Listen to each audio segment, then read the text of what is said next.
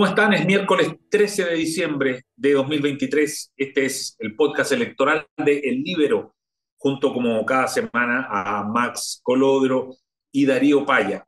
Este es el último programa del podcast electoral antes de la elección, de la elección que hemos venido esperando, que hemos venido analizando durante varias semanas ya.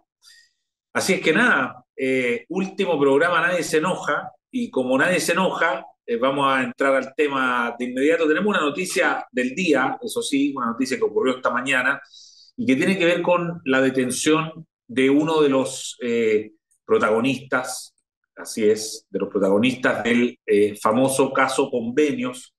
es, el caso de Daniel Andrade, ¿no? que es el, era el, el, el, líder de Democracia Viva, expareja en, el minuto en que ocurrieron los hechos era todavía la pareja, ¿no? De, la diputada de, Revolución Democrática, Catalina Pérez, eh, y por lo tanto, la PDI deteniéndolo, por supuesto que ha generado un impacto político muy importante a pocos días de la elección, que uno siempre dice en los días previos de las elecciones, cualquier noticia puede mover un poco la aguja. No sé si es que a ustedes les parece que, que, podría ocurrir o no. Eh, Max Colodro, partamos por ti. Muy bien, sí, yo creo que es una noticia importante. El tema convenios ha sido efectivamente algo que ha golpeado muy duro al oficialismo y al gobierno en particular, a la Revolución Democrática. Pero yo no sé si a estas alturas, ya 72 horas prácticamente de la elección del plebiscito del día domingo, pueda ser un resultado que mueva la aguja, como se dice. Es decir, que vaya a alterar tendencias que hemos estado observando. Yo creo que el, decantamiento de lo que hemos ido viendo en las últimas semanas y sobre todo a partir de septiembre. Yo creo que es efectivamente a partir de septiembre donde se produce el punto de inflexión que marca este, este estrechamiento, primero, de las curvas que se van acercando una con otra, el, el aumento de la, de la favor y la disminución o estancamiento de la desaprobación, yo creo que el cambio estructural que ya se produjo, como te decía, en septiembre, por razones que podemos eventualmente ah, tratar de indagar, de analizar, ya se produjo. Eh, y yo creo que hoy día, si es que esto tiene algún efecto, eh, son más bien ya a tan pocos días de las elecciones del plebiscito, efectos más bien marginales. Darío Paya, ¿cómo lo ves tú esta noticia policial del día? Sí, mira, no, no sé si discrepo de Max, pero voy a argumentar algo distinto. ¿ah? Efectos de análisis, que es de lo que se trata. Eh, creo que es perfectamente posible que tenga un efecto. En el siguiente entendido. De las grandes dificultades para leer esta elección, esta votación, que coincide con la principal dificultad que ha tenido la opción a favor de la sección de España, es esta mezcla de irritación que hay en un porcentaje gigantesco de la población, especialmente entre ese votante obligado, esos 5 millones de personas que votan porque el voto es obligatorio, eh, y una irritación ante la clase política completa y por tanto a todo lo que le huela nacido de un acuerdo a la clase política, lo hace estar en contra, a priori. ¿ah? Eh, y esa mezcla, digo, de irritación con confusión de gente que cuando te dice lo que piensa te está escribiendo la opción a favor, pero que por alguna razón estaban en, en, contra. Entonces la pregunta es si no puede ser este un elemento que sea de esos elementos catalizadores que te redirigen, que te enfocan la irritación eh, y, y, a su vez constituye como un momento pedagógico de claridad. Ah, ¿verdad que era para allá donde tengo que dirigir mi, y eso te puede producir, se, habla de los eh, episodios de Atocha, por supuesto que cualquier comparación con Atocha es, inapropiada y terrible, porque lo que pasó antes de esa elección en España fue una masacre, un atentado terrorista, qué sé yo. Pero en términos de la oportunidad, del momento y, la capacidad de, producir ajustes en la, en la conducta de la gente, puede ser. Porque la última, última reacción, este no es un problema con un funcionario miembro del aparato estatal del país, de carrera. Eh, fíjate que los cinco delitos que se mencionan hoy día al detener a la señora Andrade son cohecho, negociación incompatible, tráfico de influencia, malversación de fondos públicos y negociación incompatible. Los cinco delitos que tienen en común. Involucran al Estado y involucran, por todo lo que se sabe, no a funcionarios públicos, a personas con cargos políticos. Y este es un problema que está entero instalado, no en democracia viva, ¿ah? que de alguna manera para variar el talento que tiene, eh, en fin, puede ser coincidencia. Este es un problema que está en el corazón de Revolución Democrática. Y, y, y, en que lo que está en discusión son delitos cometidos con recursos públicos. Entonces, esta bomba se estalla, estalla en un solo lugar, que, es en, en, en, la moneda y en su entorno. Así que capaz que tenga, tenga algún efecto. Capaz que tenga. Darío, eh, te toca a ti partir entonces con, eh, con tu ofrenda. ¿Cuál, es, ¿Cuál tema quieres eh, poner arriba de la mesa para, para conversar? De las cosas más notables que, que, que me han llamado la atención en los últimos días es la irrupción de la expresidenta Bachelet como candidata de Frentón, con un discurso que tiene mucho más que ver con su propia campaña eh, electoral, su intento electoral presidencial número 3, y con la campaña en contra. A mi juicio, hay una cuestión que transparentó eso más allá de toda duda para mí, Cuando entre las razones que, que da para votar en, en contra, apunta a la ISAPRES y apunta a la AFP, en el entendido que, y ella es una política avanzadísima y sofisticadísima, para cualquier persona es evidente que en el centro político, tú podrías decir la clase media, etcétera, etcétera, apuntarles a, a las AFP es visto como una amenaza a sus ahorros, a la propiedad de sus ahorros. Apuntarle a la ISAPRE, a la cual, en, donde encuentran solución hoy día muchos millones de chilenos que no están en ISAPRE, incluso porque en el sector privado y, en todo el sistema que está en torno a la ISAPRE, donde encuentran alguna capacidad de salir de la cola eterna de FONASA que se mueren de mil personas al año. Apuntar a eso es tan mala idea electoral, es tan malo para el en que uno dice, bueno, ¿y por qué lo hace? Es una señal y un discurso para el votante de izquierda, de frentón, para ese eh, esa persona de izquierda que apoya al presidente Boric, eh, es un discurso para la izquierda de Frentón en este país, tiene mucho más que ver con la campaña presidencial propia de la presidenta Bachelet que con la campaña de, del encuentro. Creo que tiene más que ver con sacar de Frentón del escenario a la ministra Tobá, tiene más que ver con poner, empezar a construir un, un tope que evite que desde el PC Camila Vallejo se transforme en un fenómeno electoral.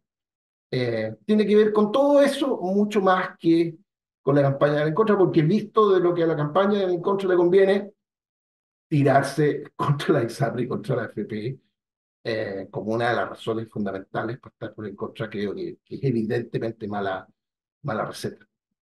Eso o sea, en, en sí, lo que tú estás diciendo es que Bachelet habría utilizado la campaña del En Contra como una especie de plata, plataforma de lanzamiento de su campaña presidencial para el tercer periodo. Eso es lo que hay que entender.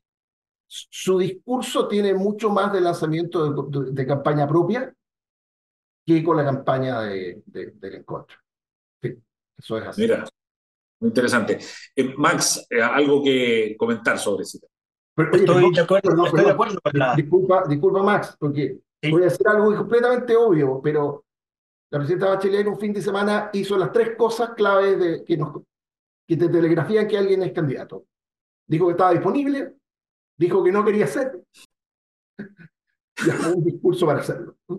Es candidato. Está bueno. Ya, Max.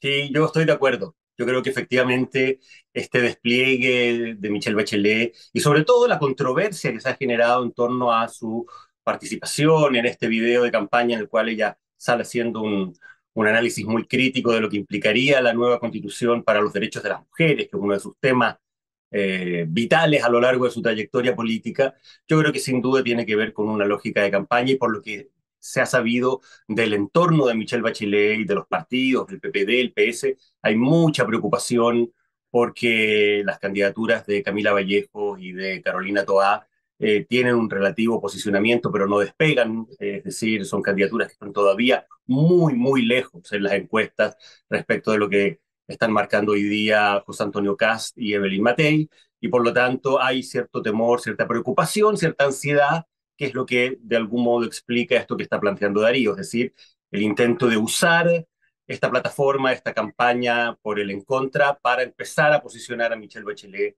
como una opción presidencial importante del mundo de la centroizquierda. Yo en eso creo que efectivamente eso es algo que está ocurriendo y que marca un poco, define un poco lo que ha sido la participación eh, de Michelle Bachelet en estos últimos días.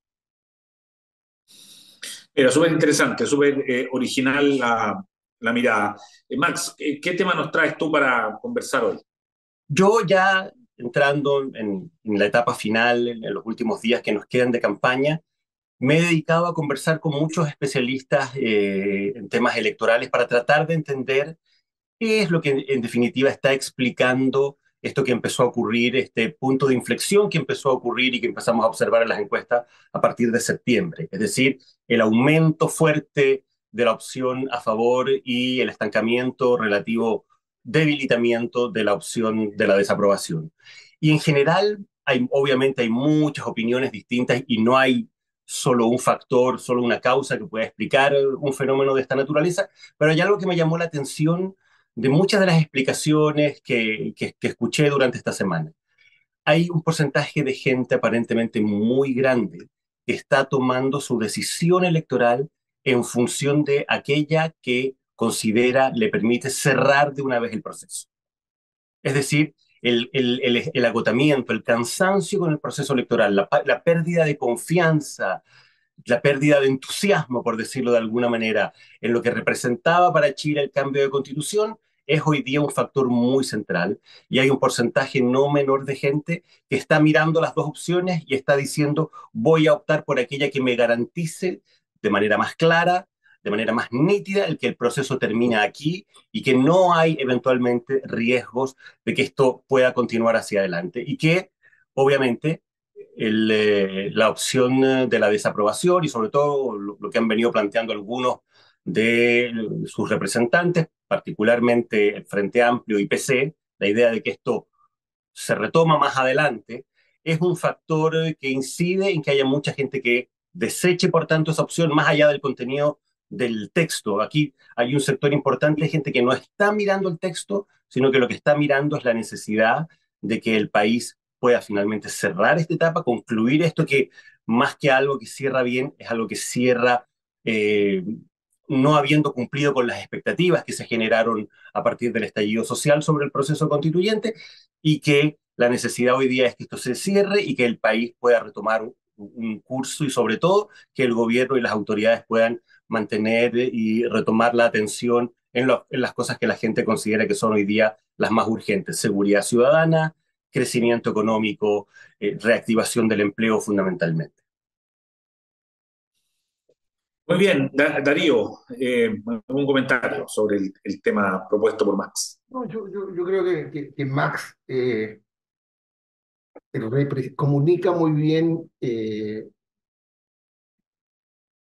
e-, ese, esa, esa, confusión que tenemos, esa dificultad para pa, leer esta lección y que nos obliga a estar buscando explicaciones ¿eh? Eh, sutiles, eh, cuestiones que se mencionan muchas otras son todas ciertas. La pregunta es cuáles son las hebras que, detrás de las cuales hay más tela. Y yo creo que no cabe ninguna duda que es esa, que tiene un, un es otra manera de decir preocúpense de los problemas de verdad. ¿Se puede hablar en francés o no? El programa de, Por supuesto. Ese huevón.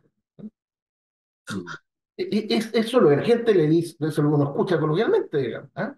Eh, claro. Y el proceso es dedíquense a los problemas de verdad.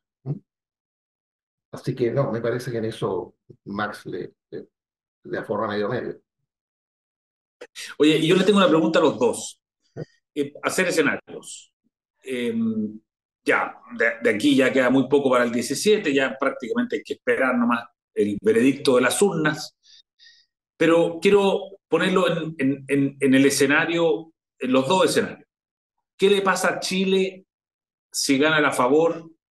¿Qué le pasa a Chile si gana en contra? ¿Cuáles son las dinámicas políticas que deberían partir? ¿Qué pasa en el Congreso? En fin, ¿qué, qué, qué ocurre? Max Colodro, ¿cómo te imaginas tú? Uno ya a esta altura del partido se hace un poco la idea de decir, oye, esa noche, a ver los discursos, y al día siguiente, ¿qué, Max?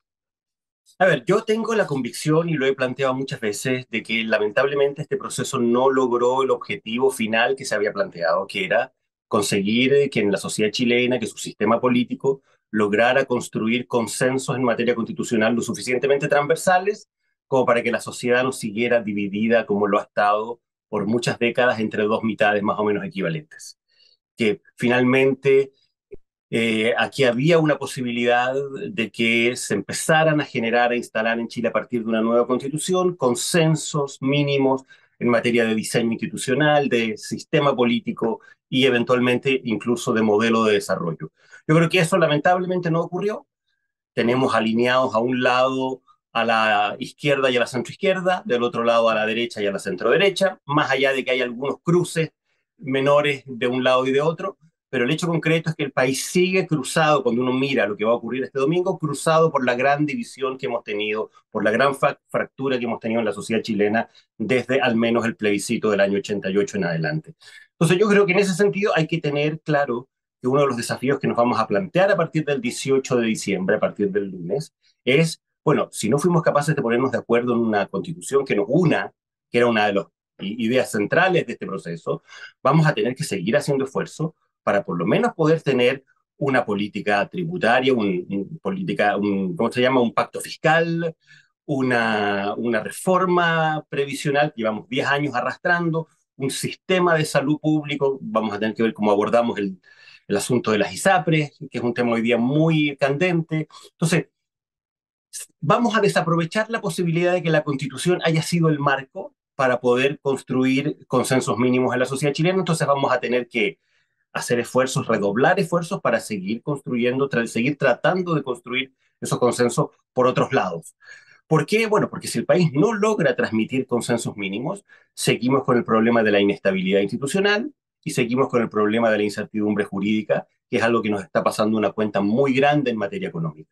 Entonces yo creo que ese va a ser el principal desafío país, como se dice hoy día, a partir del 18 de, de diciembre. Y creo que respecto del resultado mismo, es obvio, es evidente, más allá de lo que el gobierno ha querido hacer y de todos los esfuerzos que ha puesto para que eso no ocurra, aquí si gana eh, la opción eh, a favor, el gran derrotado político es el gobierno, la izquierda y la centroizquierda, y si gana el rechazo, la desaprobación, el gobierno al menos va a tener un respiro. Yo no creo que al gobierno le dé para celebrar, porque esta idea de que están finalmente validando y reafirmando la constitución de Pinochet es algo que a la izquierda le pesa culturalmente.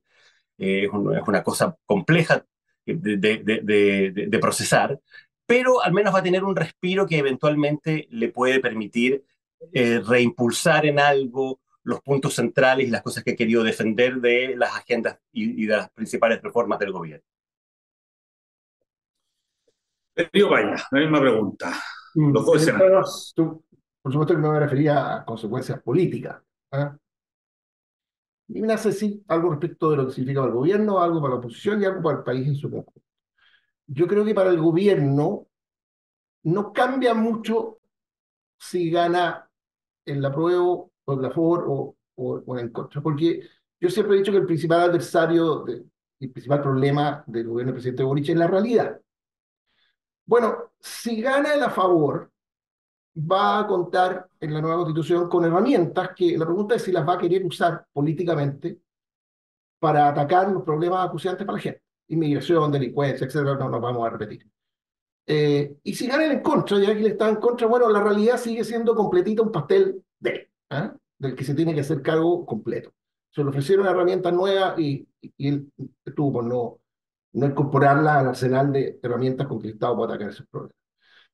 La oposición creo que eh, no cambia tampoco mucho, porque yo creo que la oposición no solo cometería un error infantil eh, en su conjunto, sino que cualquiera, cualquier facción, por así decirlo, cualquier sector de la oposición que sea parte de la agenda que el sentido común de hoy día los chilenos le está dictando, cometería un error infantil en beneficio del gobierno y, de, los otros elementos de la derecha. O sea, de seguridad, inmigración, defensa de los fondos de pensiones, con la ISAPRA hay que hacer algo absolutamente urgente y, y, simplemente no caer en la ingenuidad de creer que la solución a algunos de estos problemas es volver a subir los impuestos. O sea, un gobierno que partió contratando cantidades exorbitantes y sin presente de gente, que ahora acaba de aprobarle un, un reajuste de una generosidad que no tiene nada que ver con los tiempos y enseguida van a ir a decir, oye, by the way, tenemos que subir los impuestos. En fin, creo que sería una, de una ingenuidad creíble. Creo que el, el, curso para la oposición está súper nítido. Para el país, eh, una buena y una mala. O sea, si gana a favor, creo que por las normas que la Constitución trae de, sobre el sistema político, empieza a producir efectos de inmediato. O sea, al sistema político lo obliga a hacer un ajuste gigantesco y en un sentido muy, muy, muy virtuoso. ¿ah? Aquí se acabó la fiesta de los 30 partidos existentes o formación. Eh, la reducción del número parlamentario no es trivial, pero, pero es un elemento ¿ah? visible y llamativo, pero de un ajuste que es mucho más profundo. Y las consecuencias políticas de eso pasan sobre las coaliciones que están en el gobierno, cómo, cómo se ordena la oposición. Eh, eso es automático. Ese ajuste empezaría al tiro a, a funcionar con, con, con, con, otra calculadora, si se quiere. Eh, pero una dirección que yo encuentro muy virtuosa y muy necesaria para el país. Y si gana en contra, bueno, queda el desafío gigantesco de que tenemos una constitución que no va a estar haciendo lo primero que se le pide a las constituciones, que es dar estabilidad. Lo hemos dicho mil veces. Si alguien no todavía no se convence que necesitamos constituciones que, que cueste cambiar eh, y que a las normas fundamentales les den eh, estabilidad, miremos la historia de nuestro país. Una mayoría clara entre que estaba contenta o hacía la vista gorda cuando había gente quemando el país, pasamos del 80-20 para allá, al 60-40 para otro lado. Eh, los países necesitan estabilidad y el gran desafío que le quedaría al país y en contra es cómo restituir en nuestro escenario constitucional eh, un, una plataforma mínima, básica de, de, estabilidad institucional de la que la Constitución del 80 carece. Bueno, muy interesante. El último programa del el podcast electoral antes de la elección, por supuesto que vamos a tener una, eh, un programa la próxima semana para analizar todo lo que ocurrió. Hay mucha ansiedad, mucho nervio en muchas personas se sabe que, eh, por lo menos, las encuestas que uno conoce de oídas, digamos, hablan de escenarios muy inciertos. Así es que, nada, esperar el resultado y nosotros ya después del resultado estaremos, por supuesto, de nuevo conversando. Max Colodro, Darío Paya, muchas gracias. Que tengan una buena semana. Gracias a ustedes. Y ya, el domingo, gracias. El domingo un. Yo me conformo con tener un buen domingo. un buen domingo para todos. muy bien. El libro, la realidad como no la habías visto. Haz que estos contenidos lleguen más lejos haciéndote miembro de la red Libero.